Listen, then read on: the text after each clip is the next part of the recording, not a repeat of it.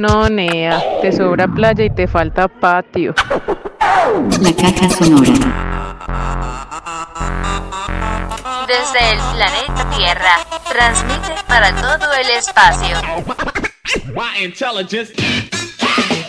La caja sonora. La caja sonora. Palabras, pensamiento y resistencia. La caja sonora. Es que, ¿cómo va la pesca, pues? ah? La pesca va, mi querido Rocha. Como siempre, iniciamos esta caja con música que llega Quantic Music on in the Club House. Welcome.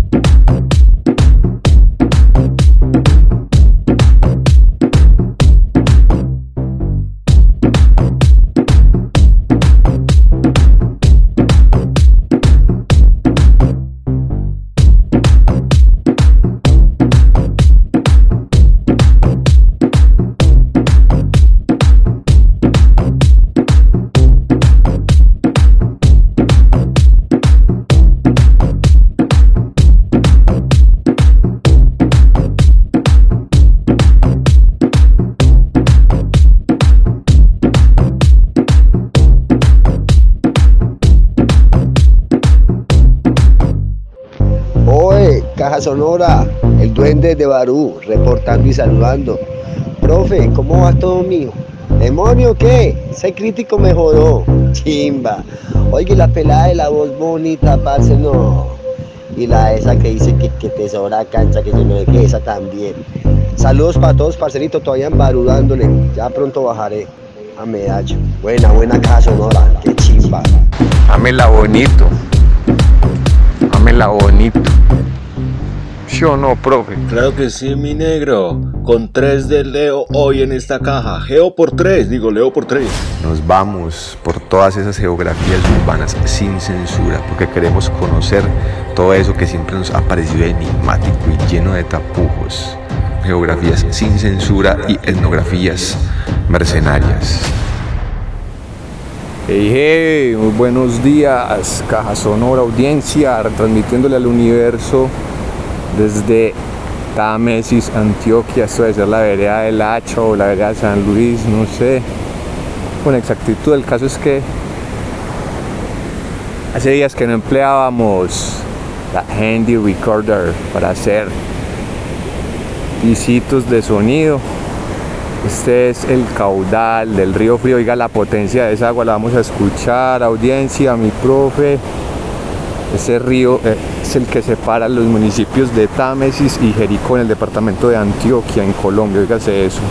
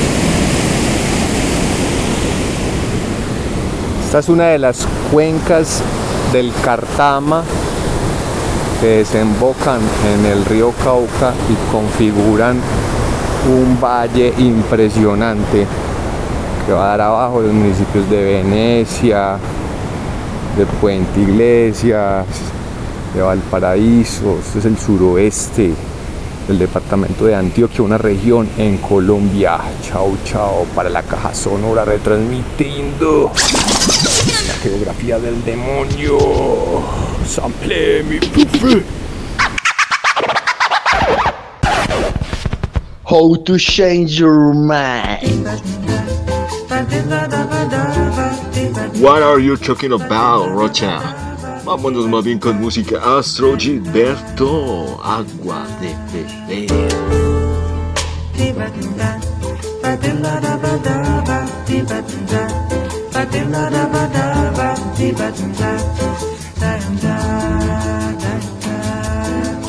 Eu quis amar, mas tive medo e quis salvar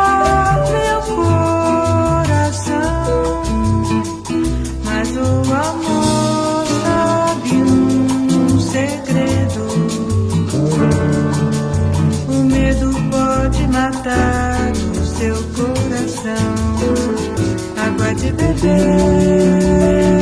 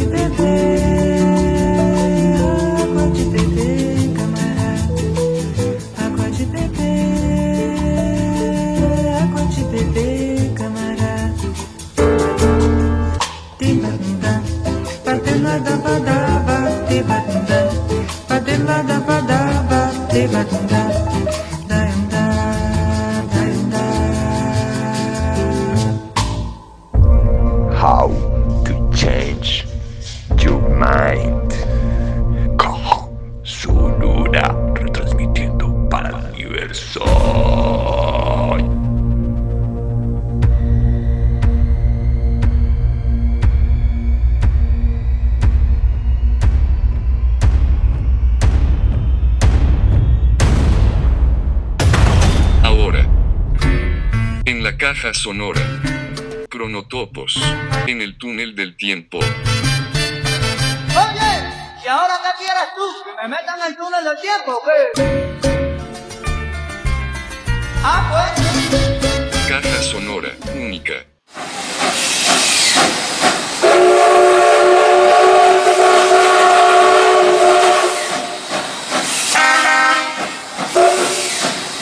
Este 5 y 6 de diciembre, pero de 1928, conmemorar la masacre de las bananeras.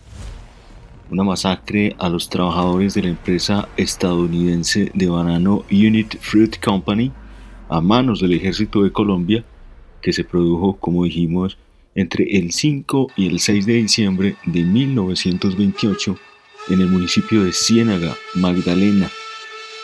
Hacemos este comentario en memoria de los líderes Pedro del Río, Bernardino Guerrero, Raúl Eduardo Maecha, Nicanor Serrano y Erasmo Coronel. Un número indefinido, hablan de 3.800 aproximadamente, trabajadores murieron después que el gobierno del conservador Miguel Abadía Méndez decidió poner fin a una huelga de más de un mes organizada por el Sindicato de los Trabajadores que buscaban garantizar mejores condiciones de trabajo. En su recorrido de 71 años entre 1899 y 1970, la United Fruit Company, o UFCO, logró labrarse la mala reputación de ser la compañía símbolo de la explotación de los países latinoamericanos y sus campesinos por parte de Estados Unidos. La UFCO ponía y quitaba gobiernos en las repúblicas centroamericanas, sobornaba a presidentes, ministros y funcionarios a todos los niveles, pagaba tarifas y salarios miserables por el uso de la tierra y la mano de obra campesina, y cuando había una huelga o una rebelión conseguía que fueran reprimidas a sangre y fuego.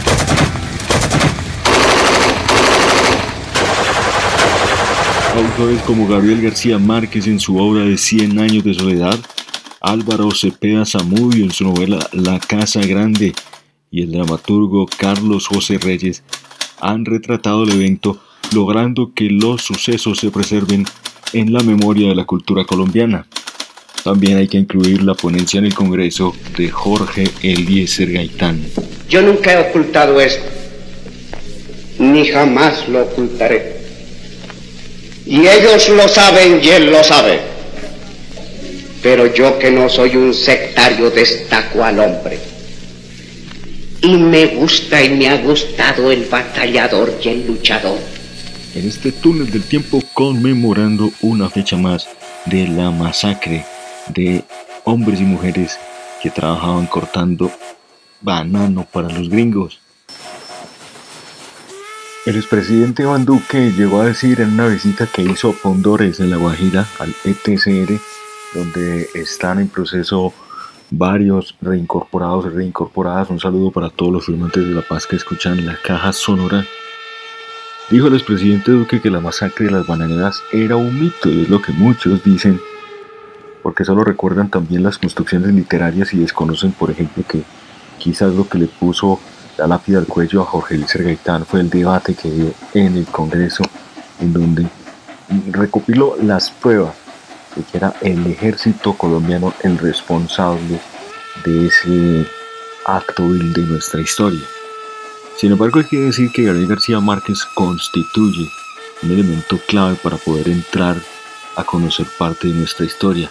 Así que el arte y la literatura no solamente a veces se convierten en instrumentos políticos, sino que realmente son los recursos históricos que no solamente tienen a disposición los científicos, sino también los literatos, los creativos, para que en la memoria subsistan estos datos clave de nuestra historia. De Cien años de soledad. Remedios la Bella fue la única que permaneció inmune a la peste del banano. Se estancó en una adolescencia magnífica, cada vez más impermeable a los formalismos, más indiferente a la malicia y a la suspicacia, feliz en un mundo propio de realidades simples. Podríamos decir que en 100 años de soledad se registra este hecho histórico. En 1906, cuando se construye el ferrocarril que conectaba Santa Marta de la Ciénaga en Magdalena. Por aquel entonces se establece en el país la compañía Unit Fruit Company para la explotación bananera, situación que trae un rápido desarrollo a la región. El trato inhumano a los trabajadores los obligó a organizar una huelga en noviembre de 1928 que desencadenó los acontecimientos conocidos como la masacre de las bananeras. Esta situación es narrada en 100 años de soledad, que a pesar de estar ubicada en un marco histórico reconocible, nos muestra que la historia parece estática, ya que ocurren acontecimientos que se repiten de forma cíclica una y otra vez. Gabriel García Márquez dotó de cierta personalidad a los personajes que aparecen al principio de la obra personalidad que se ve reflejada en cada nuevo personaje que nace y adopta el mismo nombre de su antepasado, como el caso de los Aurelianos y los José Arcadio. Esta misma característica se presenta en otras situaciones como las relaciones incestuosas y los destinos solitarios de sus protagonistas, en un círculo vicioso que solo termina cuando el pueblo entra en decadencia y se acerca al fin de la familia Buendía. Estamos en el túnel del tiempo y habría que decir que la violencia en Colombia también es un círculo vicioso. Ojalá rompamos ese círculo vicioso. Esta es la caja sonora conmemorando la muerte de los campesinos, de los bananeros, de los recolectores de banano, asesinados por el Estado colombiano al servicio de los gringos. Ayer, hoy y siempre, pa. Y aquí llega precisamente el vallenato, arte y política, resistencia, punky y vallenata en la caja sonora Jorge Oñate, Las Bananeras. Saludos a la Guajira.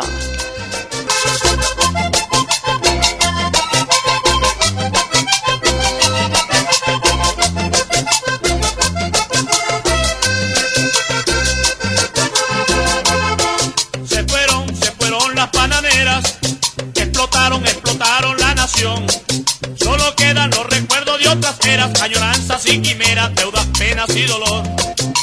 Porque ahí en la zona bananera hay azufre sin queja, un pueblo soñador. La zona bananera hay azufre sin queja, un pueblo soñador. Que nada ganó al pelear dos guerras, ay, solo que hoy olviden su dolor. Es el pueblo bananero de abarca y de sombrero que espera redención.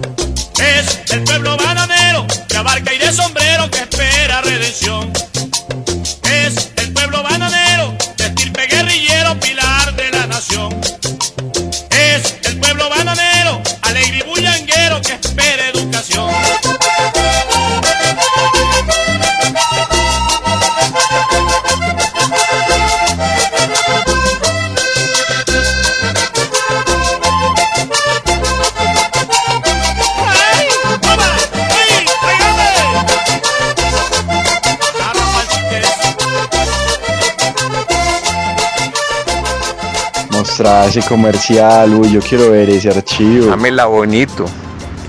Dámela bonito. ¿Sí o no, profe? Dámela bonito. ¿Eso qué es? ¿Un vallenato o qué?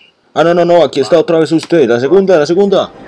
Nos vamos por todas esas geografías urbanas sin censura, porque queremos conocer todo eso que siempre nos ha parecido enigmático y lleno de tapujos. Geografías sin censura y etnografías mercenarias. 15 de noviembre, la planta Agua de la Peña, eso es lo que se llama agua estructurada, digamos esta musicalización, agua que eh, escucha música durante 24 horas para adquirir mejor estructura.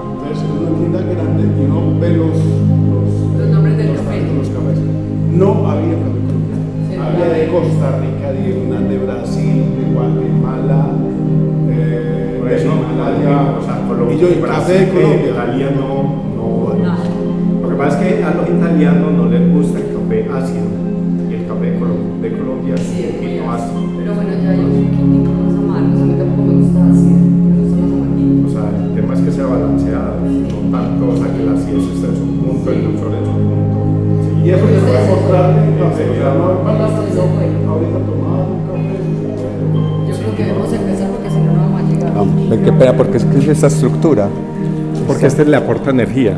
O sea, la música aporta vibraciones y la estructura le aporta la energía. Ok.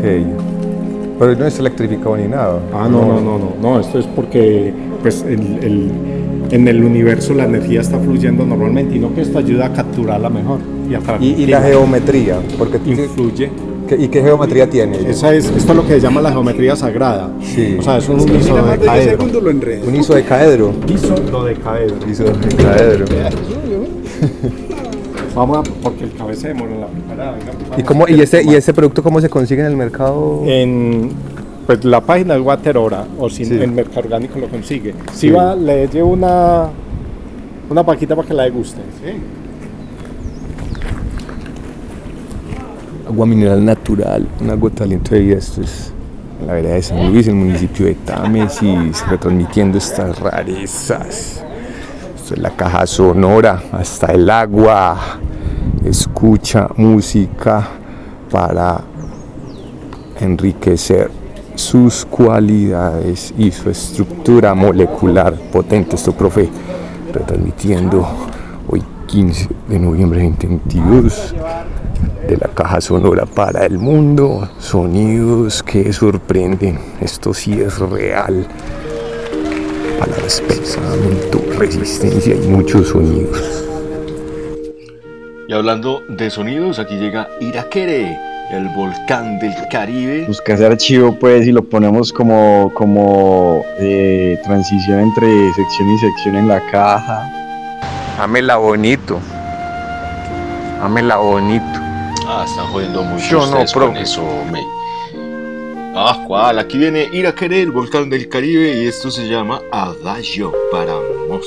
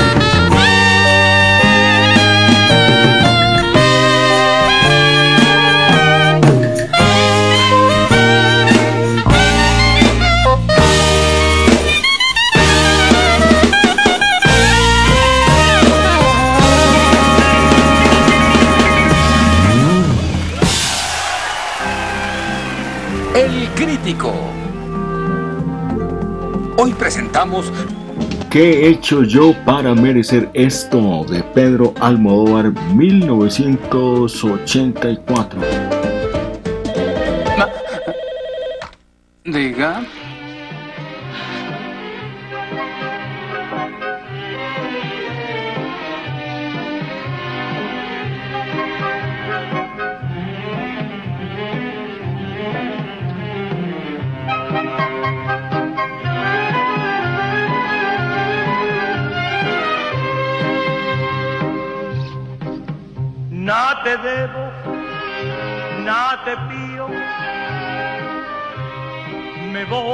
Tomando como fuente de inspiración el neorealismo italiano, Almodóvar introduce dentro de su universo gris y asfixiante un mundo doméstico con unos temas bastante cómicos, eh, también insólitos, sin duda un universo naturalista cotidiano lleno de cosas extrañas e irreales. Para mi gusto, un guion muy complejo que debería ser podado, pero bueno, esta película ya tiene 50 años. Eh, nadie volvería a hacerla sin duda alguna. ¿Cuál es tu plano secuencia, Leo? ¿Cuál es tu plano secuencia? Dámela bonito. Valdría la pena estar más concentrados en, en algunos temas. Realmente el papel de Carmen Maura es inmenso. Es un personaje que ella logra magnificarme en medio de un guion que la presenta como un personaje sin aparentes posibilidades de lucimiento. Dámela bonito, dámela bonito. El final de la película lo deja uno atónito porque se conecta con un personaje que tal vez volvamos a ver en la ley del deseo, pero sin duda alguna es el que nos muestra la frustración de muchas personas, en este caso de una ama de casa. No me eches en cara que todo lo perdiste, también a tu vera yo todo lo perdí. ¿Cuál es la historia? La historia de qué he hecho yo para merecer esto. Nos están contando la historia de Gloria, una mujer que comparte su piso con un marido que es taxista, machista, un falsificador. Conviven con una excéntrica suegra adicta a las magdalenas, estos postres llenos de crema y a las bebidas efervescentes. Tienen un hijo que es camello, que lo queríamos nosotros aquí como un carrito vendiendo drogas. Y otro hijo que en el ambiente eh, manchego se diría chapero, pero es, es, un, es un niño que se prostituye, es un niño y esa es una de las razones por las que esta película difícilmente alguien volvería a hacerla. Es bastante, bastante sofisticado y, y, y bueno, no sé, desvergonzado para tratar el tema de la pedofilia. En la película pues nadie se sonroja por, por estar alquilando su hijo para que otro abuse de él con tal de que mande dinero para mejorar la condición de la casa. Esto no me gusta porque también nos queda la sensación de que todo el neorealismo solo es el espacio para contar la historia de los marginados, de los vulnerables, de la gente pues que está en las márgenes. Y creo que, que esas joyitas pues eh, también pueden mostrarse en otros escenarios o más aún el neorealismo también tiene que mostrar la vida natural de la gente y no necesariamente llena de carencias. De todas maneras, esta es una ama de casa, una ama de casa frustrada, mal casada y hay que decirlo también, adicta a las anfetaminas. Eh, un personaje fantástico de la película es Dinero, que es un lagarto que se encuentran y pues conviven con él. Eh, la viejita está completamente loca, le encanta peinar a su hijo, el camello. Y bueno, uno también siente, pues para hacer una película de los años 80, esa transición en la que apenas estaba entrando España después de los años de, de, de, la dictadura franquista. Entonces hay unos planos fantásticos que nos dejan ver cómo era el mundo español en aquella época. Y bueno, uno diría que se parece mucho al mundo latinoamericano de estos días. Pero bueno, ve tú a saber cómo trataríamos hoy el tema del abuso infantil, del abuso sexual y también eh, el fin de estos personajes que pues solo pueden darle a sus esposas un final triste. Finalmente ella logra encauzar su historia, pero vaya que, que logra encauzar su historia. Los invitamos para ver una de las dos mejores películas de Pedro Almodóvar, cuestionable, llena de críticas, pero fantástica, una obra maestra. ¿Qué he hecho yo para merecer esto? Donde vemos al Almodóvar interpretando una canción especial. Me gustaría ponerla acá, pero ya. Dámela bonito, dámela bonito. Si tú eres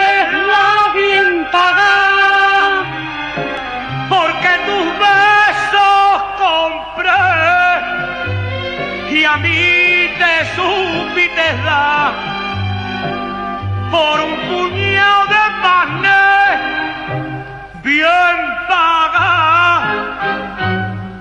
bien paga, paga, fuiste mujer. Qué bonitas eran las canciones de mi época.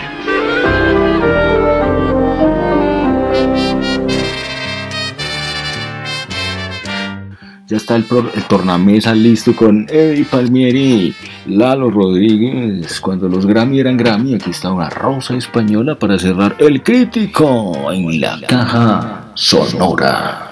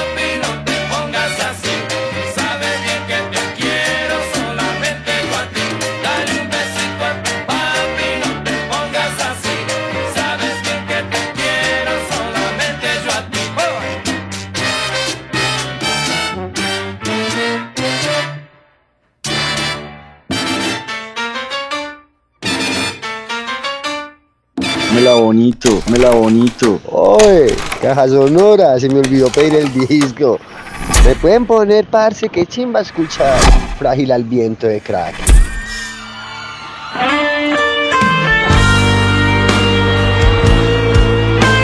Seguimos con este desgénero musical que es la caja. Aquí llega Kraken, el titán, una versión en vivo complaciendo a los amigos.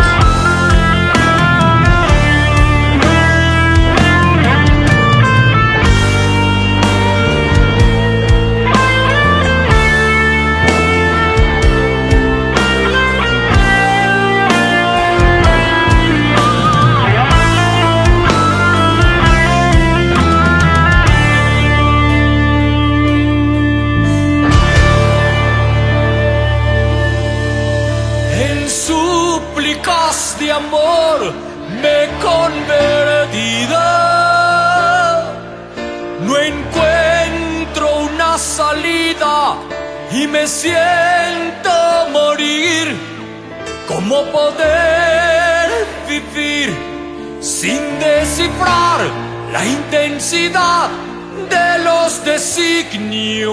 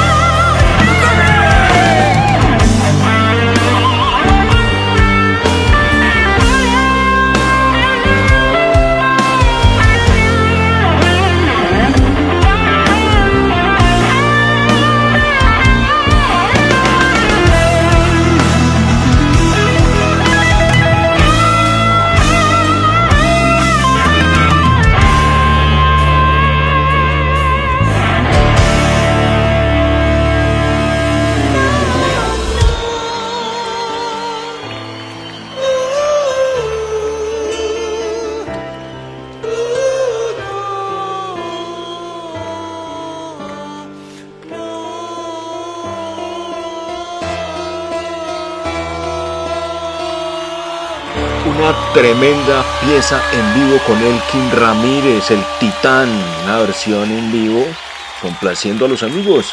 Esa es la caja y aquí viene de nuevo por la tercera, el demonio. Nos vamos por todas esas geografías urbanas sin censura, porque queremos conocer todo eso que siempre nos ha parecido enigmático y lleno de tapujos. Geografías sin censura y etnografías mercenarias. Caja sonora, estas son las geografías del demonio aquí. La calle, en un EP número 43B 193. Es decir, unas tres manzanas cuadras abajo de la avenida del poblado, del parque del poblado. Y este es un lugar que ya se volvió icónico la gente de más de 40 años acá. Una esquina que llama La Tienda. Nos conocimos al ruso en la Universidad de Antioquia, en la antropología, amigos de la arqueología. La Tienda del Ruso. Nombre genérico La Tienda, realmente es una familia empresa. Y acá llegan músicos y se instalan. Hoy, 13 de octubre de 2022, para la caja sonora. Transmitiendo el demonio a las 9.26 pm. Gané esto, música en vivo. Un streaming aquí.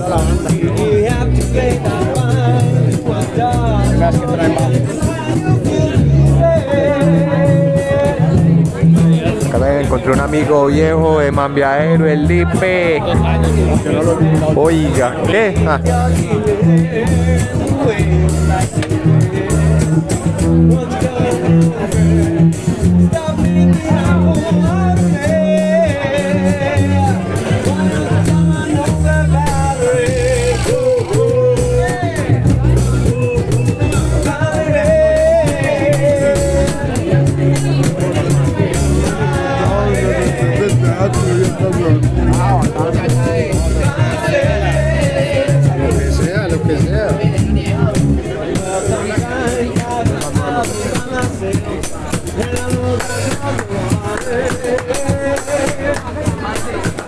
Electroacústica en la calle. Esa es la calle 9. La 43. C97 43 B123, no sé por qué tiene doble nomenclatura, parce. Eso es Medellín, Antioquia, Colombia, geografía del demonio. Siempre. Etnografías mercenarias sin consentimiento informado. Profe, usted sí me retransmitió esas de la música en, en vivo en Praga. En un restaurante mientras se partían unos platos. Ya estaba programando el refrigerador, profe. Sí pone lo que es. Para el día que me va a tocar poner la sección en la del marcianar, que para que la transmita. Uno real, ya.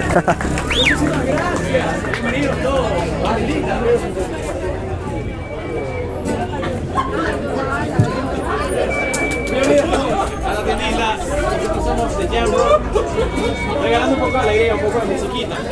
¿Están preparados para un poco de rock and roll? Sí. Y nunca me han dicho qué tal reporta la Andy Recorder cuando graba música en vivo, música acústica, porque los preamplificadores de la Zoom 4N o la 6N, la que tiene Rocha, parce, eso preamplifica monstruosamente. Esa Handy Recorder, la aplicación para el smartphone, ¿qué tal preamplifica? Nunca me han dicho nada, ni la audiencia, ni el profe, nadie, ni el monstruo en las consultas.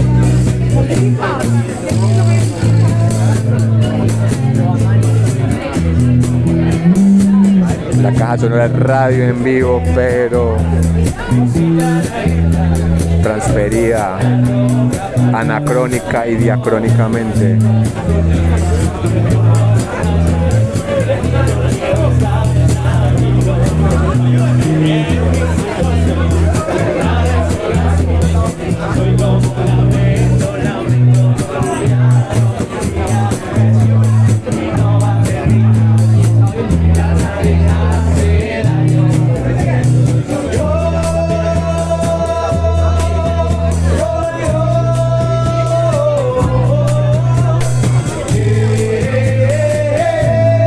Profe, la música en Envigado, hombre, mientras servían la mazamorra.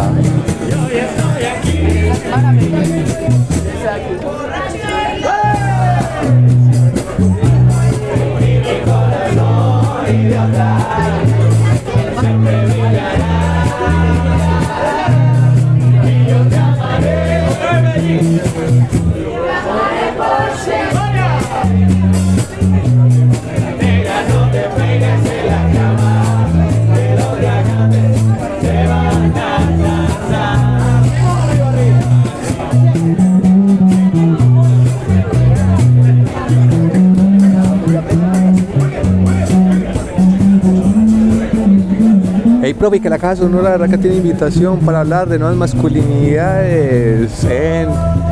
Esto es un acontecimiento internacional, ¿cómo es que se denomina? ¿Qué? ¿De qué se va a hablar ahí? En nuevas masculinidades. Las masculinidades que se desataron en la pandemia y que tuvieron que pensar sobre sí, sobre su lugar en la historia y en la participación de la economía doméstica que hace parte fundamental de la formación de capital de la economía capitalista, mi profe.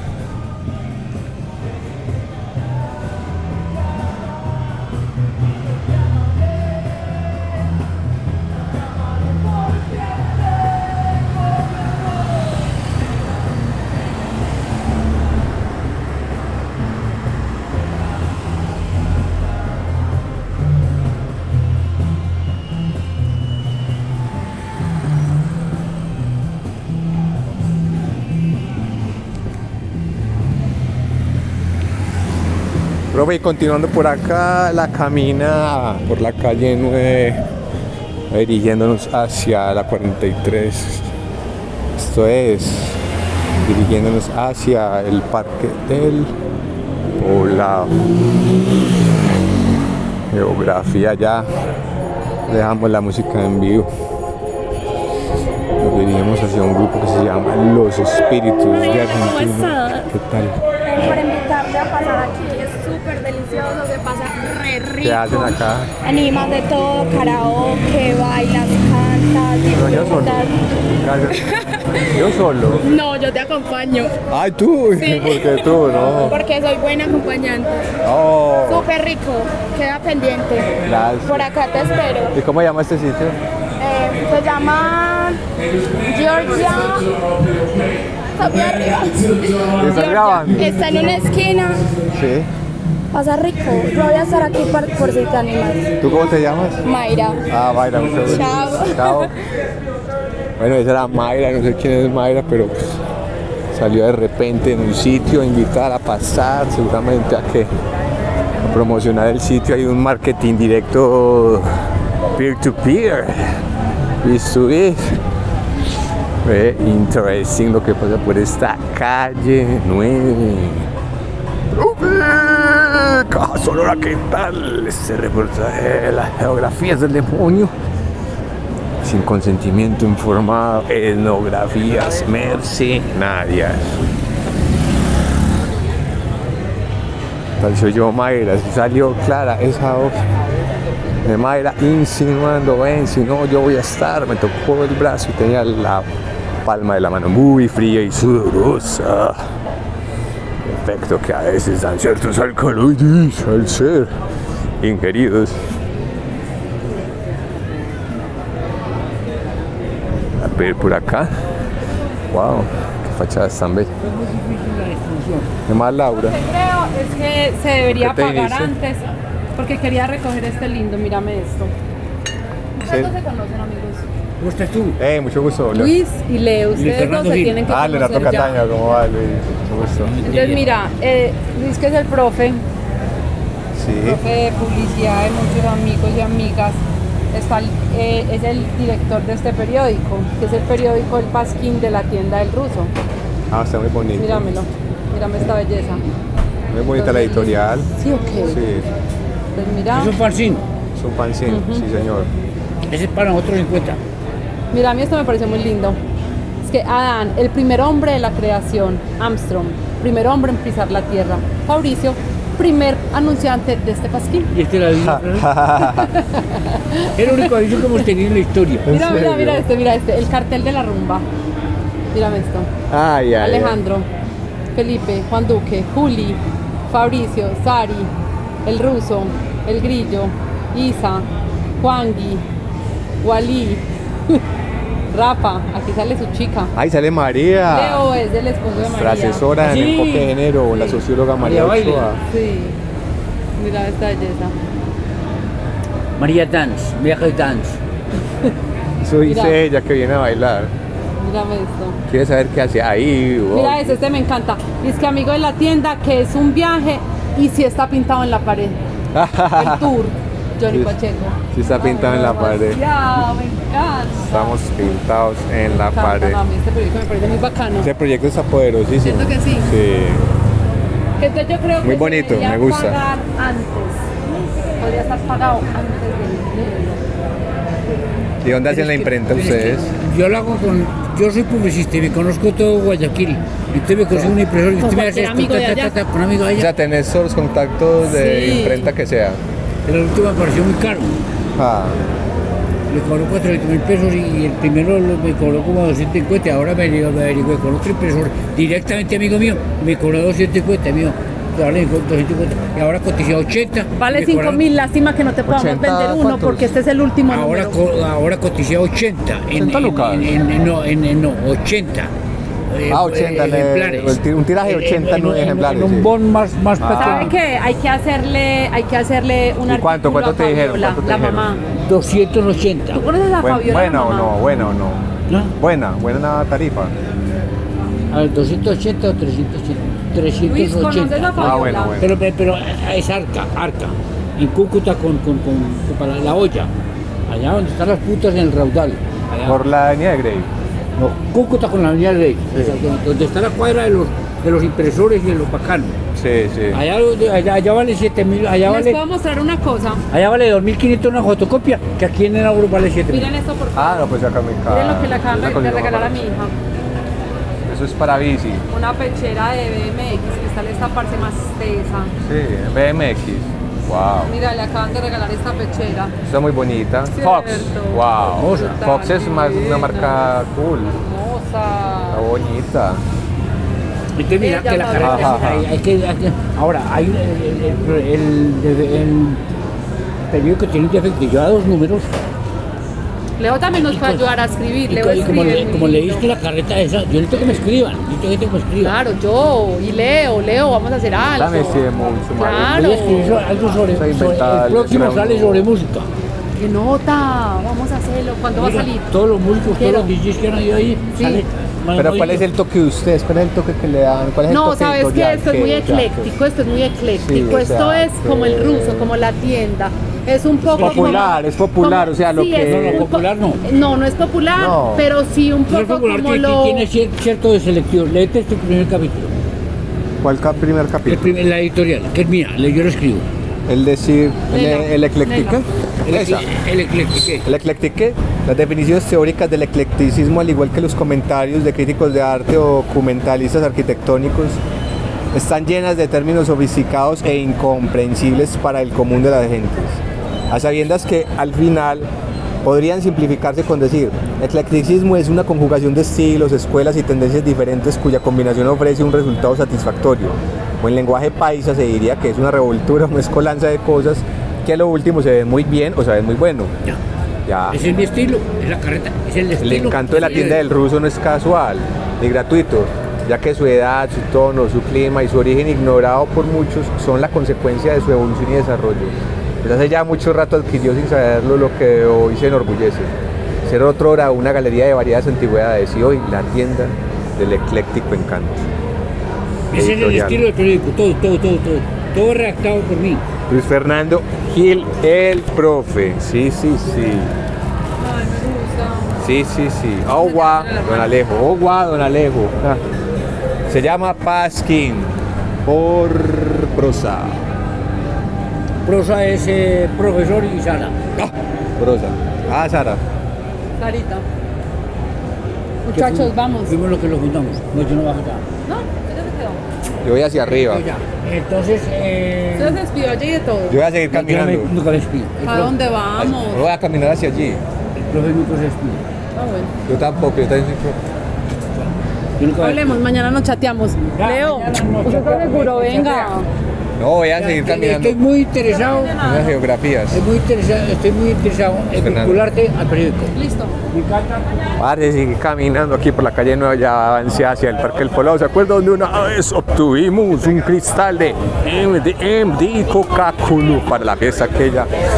La DJ de Hard Techno New Yorkina. ya pasé esa esquina donde que ves. Nos encontramos con nuestro dealer ciudad de MDMA.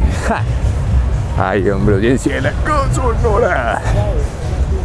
Todos productores realizadores siempre se simulan la conciencia de ciertas maneras artificiosas y exógenas. Vamos a continuar.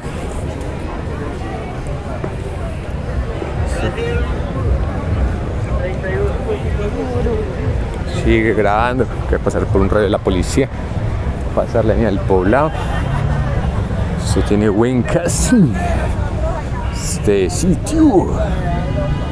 Full genético. Y gente y gente de mestizaje de procedencia internacional. Vamos a pasar acá riesgosamente la calle el poblado sí, sí, nunca el demonio nunca para esperar los pares en los semáforos Ah. el demonio es un poco afanado en su caminar le digo audiencia bueno, mi profe vamos a ver que suenan los espíritus. Pero por hoy dejo esta caja sonora aquí 13 de octubre de 2022. Geografías. Etnografías mercenarias, 9.42 de la noche, subimos por la 10, la ciudad de Medellín, Antioquia en el país de Colombia. Chao, chao. Y nos vamos con música al mejor estilo de la noche por la 10, por donde sea, por medallo. Aquí está el grupo Nietzsche. Listo, medallo. Listo, cajetos. See you tomorrow.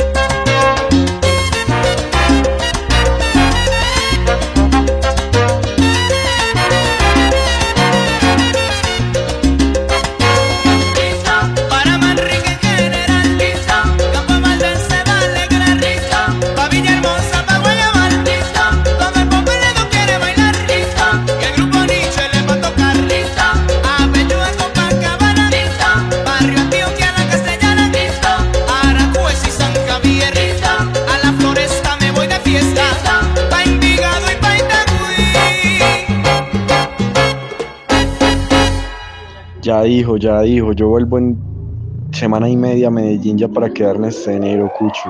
Lo que quieran, como quieran, donde quieran. Estoy lista.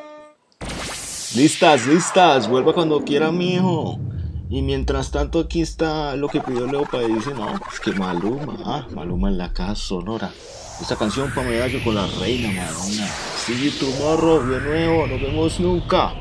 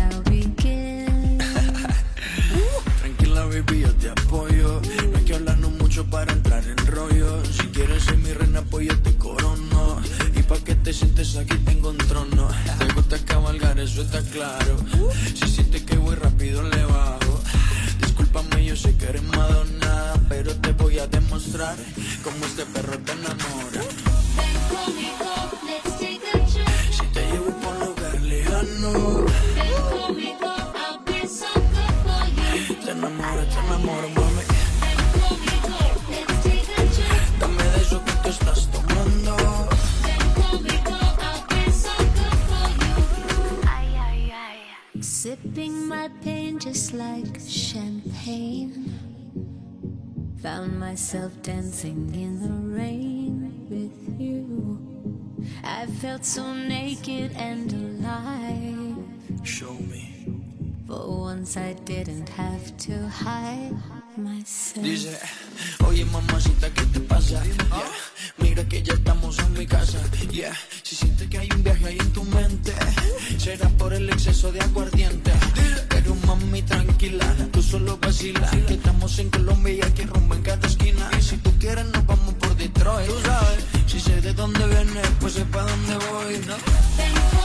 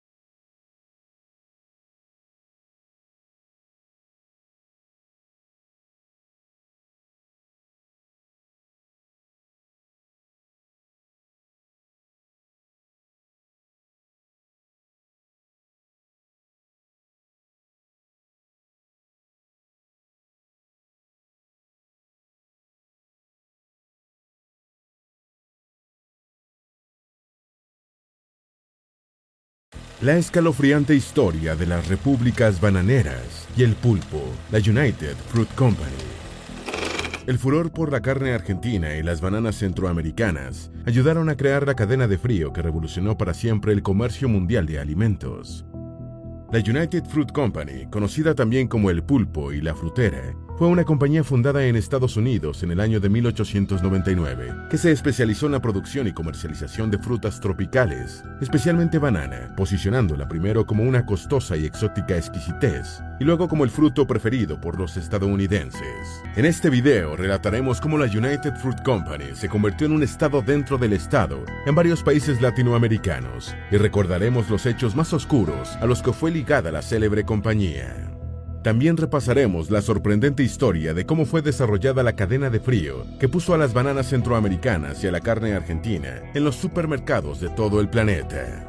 Antes de meternos a fondo, no te olvides de suscribirte a nuestro canal y activar las notificaciones para mantenerte al día con nuestras actualizaciones.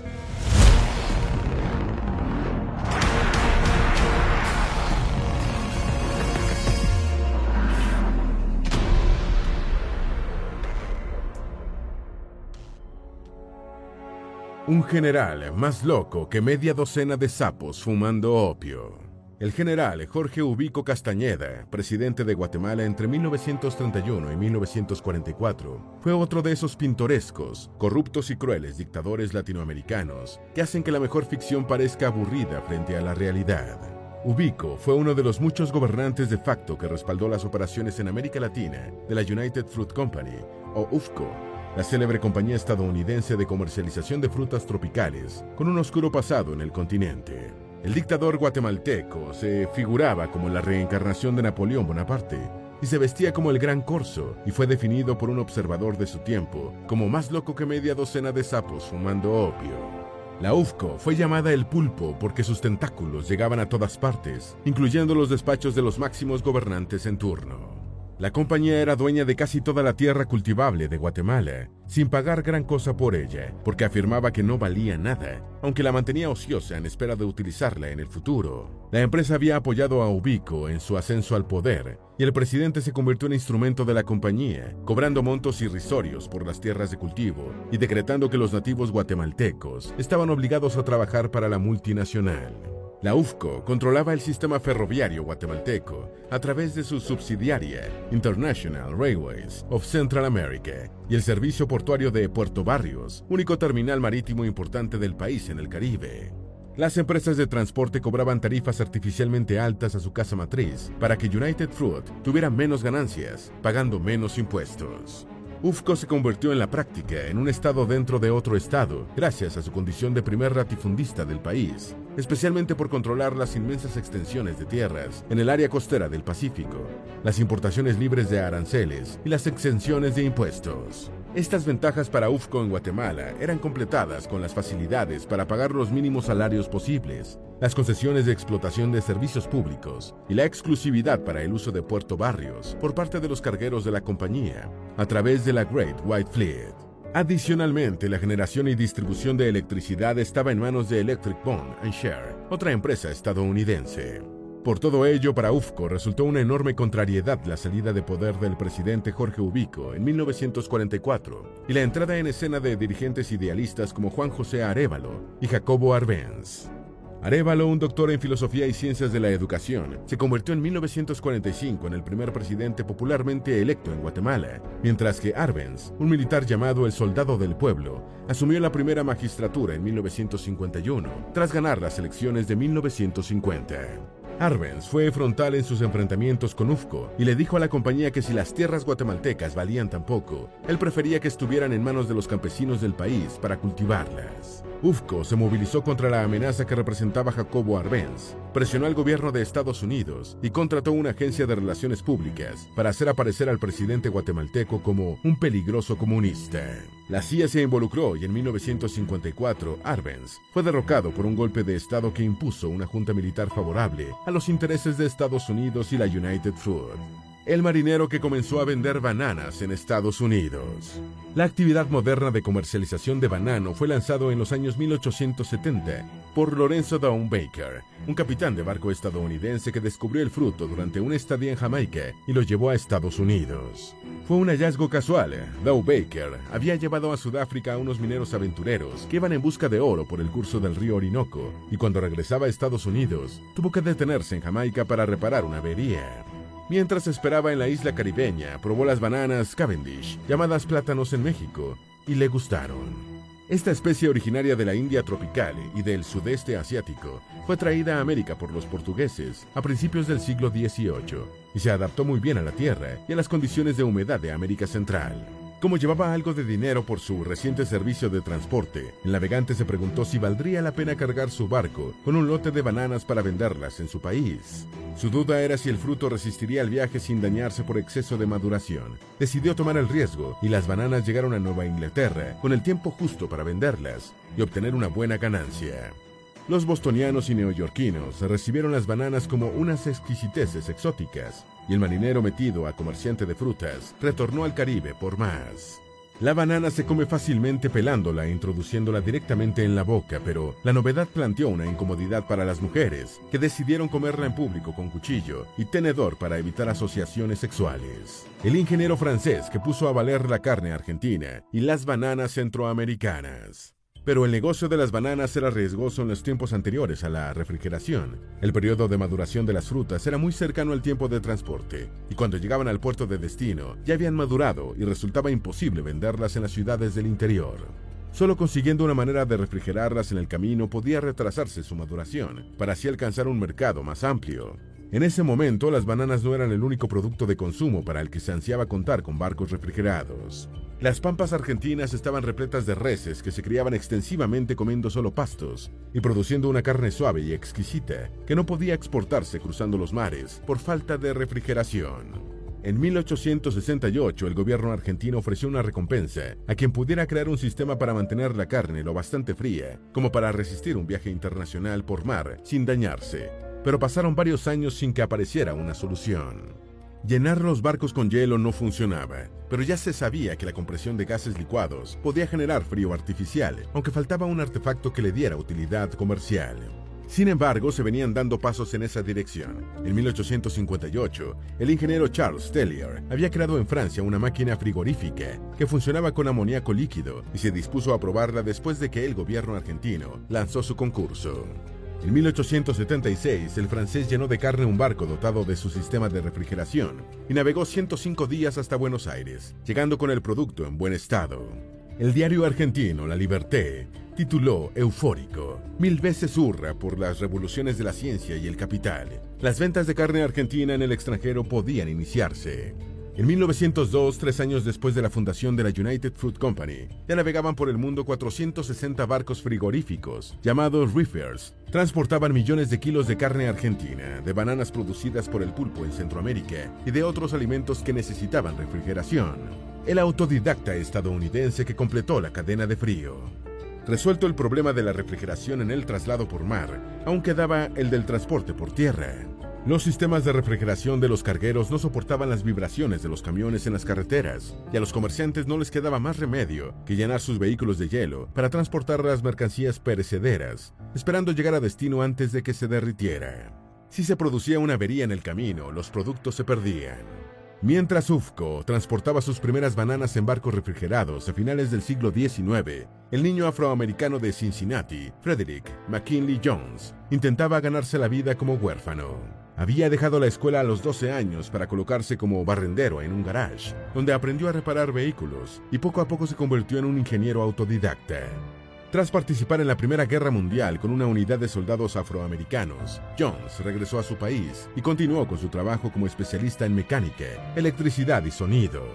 En una ocasión, el propietario de una empresa de camiones se quejó de lo difícil que era transportar productos perecederos por tierra debido a los daños y preguntó si el talentoso Jones podía inventar alguna solución. El resultado del desafío fue el desarrollo de la primera unidad de refrigeración para camiones que evitaba el deterioro de los productos perecederos y completaba el circuito para mantener la cadena de frío. Las unidades de refrigeración portátiles de Jones ayudaron a preservar la sangre y los medicamentos durante la Segunda Guerra Mundial y permitieron que las vacunas llegaran a los sitios más lejanos sin estropearse. Pero la mayor revolución de la cadena de frío se produjo en la industria de la alimentación. En un día de verano particularmente caluroso, las frutas, la carne y otros productos se deterioran rápidamente, pero con la cadena de frío su durabilidad se extiende a semanas, meses e incluso años. La cadena de frío hizo posible también el invento del supermercado y la United Fruit Company consiguió que sus bananas se consumieran masivamente en Estados Unidos. El oscuro pasado de United Fruit Company, la guerra civil en Guatemala y la masacre de las bananeras en Colombia. El pionero de la comercialización internacional de las bananas, Lorenzo Dow Baker y otros socios, incluyendo a Andrew W. Preston, fundaron en 1885 la empresa Boston Fruit Company. El principal competidor de Boston Fruit era Tropical Trading and Transport Company, propiedad de Minor Kate, un estadounidense que comercializaba frutas tropicales procedentes de Costa Rica, Honduras y El Salvador. En 1899, Boston Fruit y Tropical Trading se fusionaron para fundar United Fruit Company, y años después esta empresa controlaría la producción y venta de frutas tropicales, principalmente bananas, en toda América Central y parte de Colombia. La UFCO operó desde 1899 hasta su disolución en 1970, convirtiéndose posteriormente en Chiquita Brands International. Durante sus 71 años de historia, UFCO fue asociada con diversos episodios oscuros que mancharon su reputación y la convirtieron en símbolo de la empresa estadounidense explotadora en América Latina. El derrocamiento del presidente guatemalteco Jacobo Arbenz, patrocinado por el gobierno de Estados Unidos y la UFCO, fue el comienzo de una guerra civil en Guatemala que duró 36 años y ocasionó la muerte de más de 200.000 civiles. La frutera también se vio involucrada en una matanza de trabajadores colombianos en el año de 1928, en la llamada masacre de las bananeras. El hecho se produjo entre el 5 y el 6 de diciembre de 1928, durante el gobierno de Miguel Abadía Méndez, en el municipio caribeño de Ciénega, en el departamento de Magdalena. El ejército colombiano puso fin a sangre y fuego a la mayor huelga del país hasta ese momento, en la que participaron más de 25.000 trabajadores de las plantaciones de bananas de la UFCO y de productores locales bajo contrato con la compañía. Las informaciones sobre el número de muertos son muy imprecisas y las cifras se sitúan entre un mínimo de 47 y un máximo de 2.000. Este episodio fue referido por el Premio Nobel de Literatura colombiano, Gabriel García Márquez, en su famosa novela Cien años de soledad. Cocaína, pagos irregulares y daños al medio ambiente. United Fruit estuvo relacionada con el tráfico de cocaína desde Honduras hacia Estados Unidos en la década de 1930, cuando el pulpo ayudó al general Tiburcio Canarias Andino a ganar las elecciones en 1932, apoyándolo después al convertirse en dictador hasta 1949. La relación entre la UFCO y los carteles latinoamericanos continuó profundizándose y cuando el epicentro de la cocaína se movió a Colombia, fue Chiquita Brands, heredera de la frutera, la que se involucró en el negocio. En 1997 fue incautada más de una tonelada de droga transportada en siete cargueros de Chiquita Brands. Entre 1997 y 2004, Chiquita entregó cerca de 1.7 millones de dólares a la organización Autodefensas Unidas de Colombia en pago de protección de las actividades agrícolas de la compañía en Colombia. La empresa también reconoció que pagó a los grupos irregulares Fuerzas Armadas de Liberación Nacional y Ejército de Liberación Nacional por servicios de protección, señalando que lo hacía por la seguridad de sus trabajadores. La UFCO y después Chiquita Brands fueron acusadas de ocasionar daños al medio ambiente a través de masivas deforestaciones para el desarrollo de sus plantaciones y del uso de pesticidas cancerígenos en sus actividades agrícolas. Algunos de estos productos estaban prohibidos en Estados Unidos, Europa y Canadá, mientras eran utilizados en América Central, y al menos una muerte ocurrida en Costa Rica ha sido asociada a su utilización. Desalojos forzosos, sobornos y tráfico de influencias. Altos funcionarios del gobierno estadounidense fueron señalados por sus relaciones con directivos y ejecutivos de la UFCO, entre estos John Foster Dulles, secretario de Estado durante la administración de Dwight D. Eisenhower, y Allen Dulles, director de la Agencia Central de Inteligencia entre el año de 1953 y 1961. John Foster Dulles era accionista de El Pulpo, mientras que su hermano Allen fue un alto empleado de la compañía antes de convertirse en el primer director civil de la CIA. Pero no solo políticos del Partido Republicano han tenido relaciones con UFCO y Chiquita. Eric Holder, fiscal general adjunto, durante el periodo de Bill Clinton y procurador general de Estados Unidos, durante la administración de Barack Obama, fue un hombre de confianza de Chiquita Brands. Siendo abogado en ejercicio, Holder asistió a Chiquita en las negociaciones con el Departamento de Justicia cuando la compañía fue acusada de vínculos con grupos terroristas por sus pagos de protección a las Autodefensas Unidas de Colombia. El acuerdo final negociado por Holder con el gobierno se cerró con el pago de una multa de 25 millones de dólares por parte de Chiquita, tras probarse sus lazos con una organización considerada terrorista por Estados Unidos. En 1994, Chiquita comunicó a los agricultores que trabajaban en varias plantaciones hondureñas, incluyendo Tacamiche, que debían desalojar las tierras debido a que se habían vuelto improductivas. Casi todas las familias vivían en las tierras que trabajaban desde hacía varias décadas, incluso desde antes de que fuera fundada la United Fruit, y se negaron a abandonarlas, rechazando la pequeña indemnización monetaria ofrecida por la empresa. En 1995, el gobierno envió una fuerza formada por 400 soldados y policías que desataron una ola represiva, atacando a los campesinos con balas de goma, gases lacrimógenos y bates de béisbol, resultando heridas o lesionadas unas 75 personas. También fueron arrestados 36 campesinos y 80 hectáreas de maíz y frijol, sembradas dos meses antes, quedaron destruidas. El año siguiente se produjo un segundo ataque a instancias del presidente hondureño y con la autorización del Poder Judicial, que terminó con otro grupo de personas arrestadas, lesionadas y expulsadas de las tierras en las que habían vivido por generaciones. Las repúblicas bananeras. A menudo, cuando se quiere señalar a un país cualquiera por su masiva corrupción administrativa, su falta de rigor en la aplicación de la ley o su debilidad institucional, se afirma que es una república bananera. Cuando los seguidores del presidente Donald Trump irrumpieron en el Congreso estadounidense en enero del año 2021, en medio de sus protestas por la derrota electoral, el expresidente George W. Bush dijo que tales hechos solo podían compararse con los de una república bananera. Bush dijo en un comunicado, Laura y yo estamos viendo las escenas de caos que se desarrollan en la sede del gobierno de nuestra nación con incredulidad y consternación. Es un espectáculo repugnante y desgarrador. Así es como se disputan los resultados de las elecciones en una república bananera, no en nuestra república democrática. El término república bananera empezó a utilizarse a mediados del siglo XX para describir la inestabilidad política y la pobreza institucional de los países latinoamericanos, especialmente los de América Central, en medio de los abusos, manipulaciones y violaciones de las leyes perpetradas por la United Fruit Company en la explotación del banano. Bush utilizó la frase república bananera, contrastándola con democracia, y esto causó escosor entre algunos analistas políticos latinoamericanos que consideraron ofensiva la comparación. El primero en utilizar el término república bananera fue el escritor estadounidense William Sidney Potter, quien lo incluyó en El Almirante, un relato corto publicado en 1904. En su cuento, Porter hace referencia a una empresa de explotación agrícola que somete a un país imaginario inestable, y el término resultó preciso para describir las relaciones de United Fruit Company con las repúblicas centroamericanas en las que esa compañía inició la explotación del banano a finales del siglo XIX y principios del XX. La expresión república bananera es despectiva y los latinoamericanos no pueden sentirse orgullosos de ella, pero hay que admitir que surgió por la propia incapacidad del subcontinente para darse gobiernos sólidos dentro de estados de derecho, respetuosos de las leyes. United Fruit Company convirtió la banana en la fruta más consumida en Norteamérica, pero al hacerlo, dejó un rastro de pillaje, corrupción y muerte en la América Central y el Caribe colombiano. Esperamos que este video te haya sido útil. Si tienes algo que agregar, por favor, compártelo con nosotros en la sección de comentarios.